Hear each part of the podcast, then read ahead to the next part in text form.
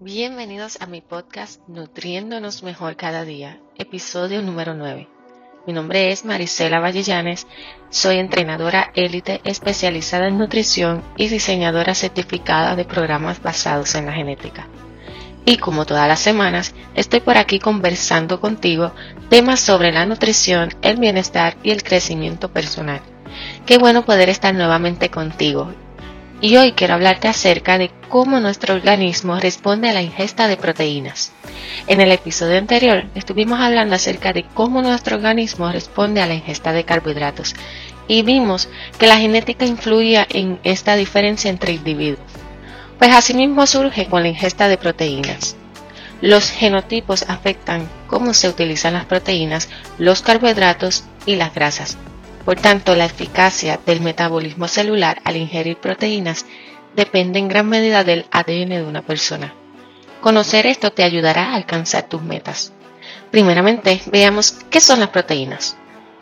Una proteína es una macromolécula y un polipéptido. ¿Pero qué rayos es un polipéptido?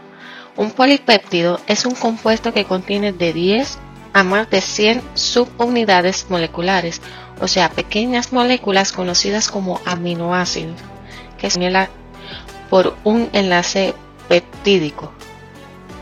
Nutricionalmente, los aminoácidos se clasifican según las necesidades dietéticas del cuerpo. Están los aminoácidos esenciales, que significa que no se pueden producir en el cuerpo y por tanto deben incluirse en la dieta.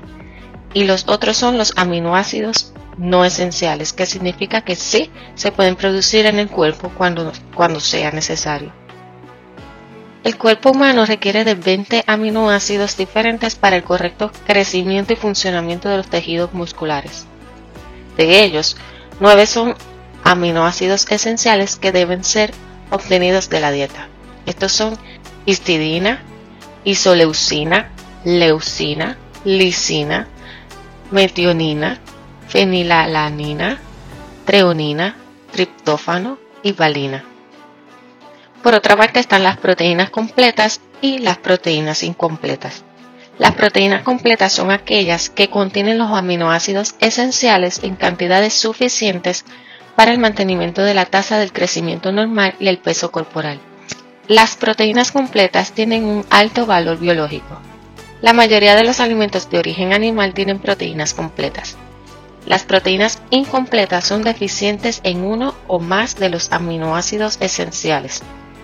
Esta diferencia de aminoácidos crea una condición de aminoácidos limitantes que afecta negativamente la tasa de crecimiento y desarrollo. La mayoría de las proteínas vegetales están incompletas, pero se pueden combinar de manera que proporcionen un complemento de aminoácidos esenciales. Los alimentos en los que se pueden encontrar aminoácidos son la carne, las, aves, el pescado, los huevos, los productos lácteos, quinoa, las semillas, las semillas de caña, endamame y tofu. Teniendo en cuenta la dinámica de los aminoácidos en el cuerpo, incluso las proteínas de alta calidad pueden ser consideradas incompletas cuando las demandas son mayores que la disponibilidad de aminoácidos. Por ejemplo, los atletas necesitan mayor ingesta de proteínas que la, que la persona promedio ya que la necesitan para el crecimiento y la reparación muscular después del entrenamiento. Muchos clientes activos también dependen de una gran ingesta de proteínas para perder peso y mantenerlo, y otros adoptan planes de alimentación centrados en proteínas como la dieta paleo, con el fin de maximizar el tejido corporal magro y minimizar la grasa. Lo ideal sería consumir una variedad de alimentos ricos en proteínas y distribuirlo a lo largo del día. Al comer proteína con cada comida, los músculos de una persona siempre tienen lo que necesitan para su reparación y mantenimiento. En general, el organismo debe obtener una cantidad mínima del 10% de proteínas de, de, la ingesta total de calorías para el funcionamiento normal y satisfacer las necesidades energéticas diarias. Esta cantidad mínima de proteína debe consumirse para apoyar los procesos tales como la producción de enzimas, hormonas, la reparación celular y la síntesis de, células de la piel y el cabello.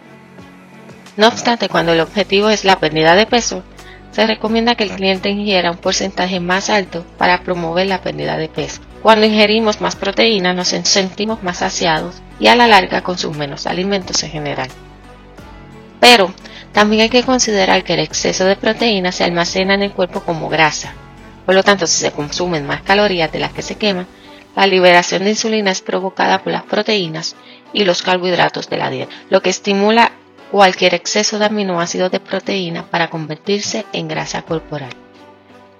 La persona promedio necesita entre 0.8 a 1 gramo de proteína por un kilogramo de peso corporal diario. Los atletas de potencia y sprint que buscan ganar masa muscular necesitan alrededor de 1.4 a 1.8 de proteínas por un kilogramo de peso corporal al día. Para la persona promedio la recomendación es entre 0.8 a 1.5 gramos de proteína por un kilogramo de peso corporal. Para algunas personas una mayor ingesta de proteína no afectará la ganancia de masa corporal magra o la pérdida de grasa corporal.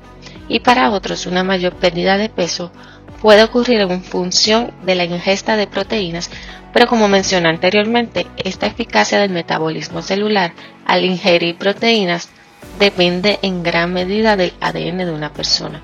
Así que si te gustaría realizarte una prueba genética y recibir consejos de salud personalizados, basados en las posibles implicaciones de estos resultados, déjame saber en los comentarios o contáctame a través de los medios que te muestro en las notas del episodio. Si te gustan todos estos temas que quiero compartir contigo, suscríbete a mi canal, dale a la campanita y no te pierdas ninguno de ellos. Compártelo con tus amistades en las redes sociales para que también se beneficien de estos contenidos.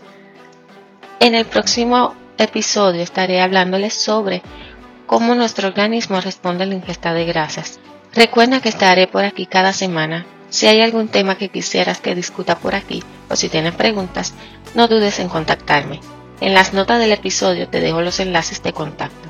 Si encuentras valor en este contenido, comparte este episodio en tus redes, en tu chat y recuerda dejarme tu reseña.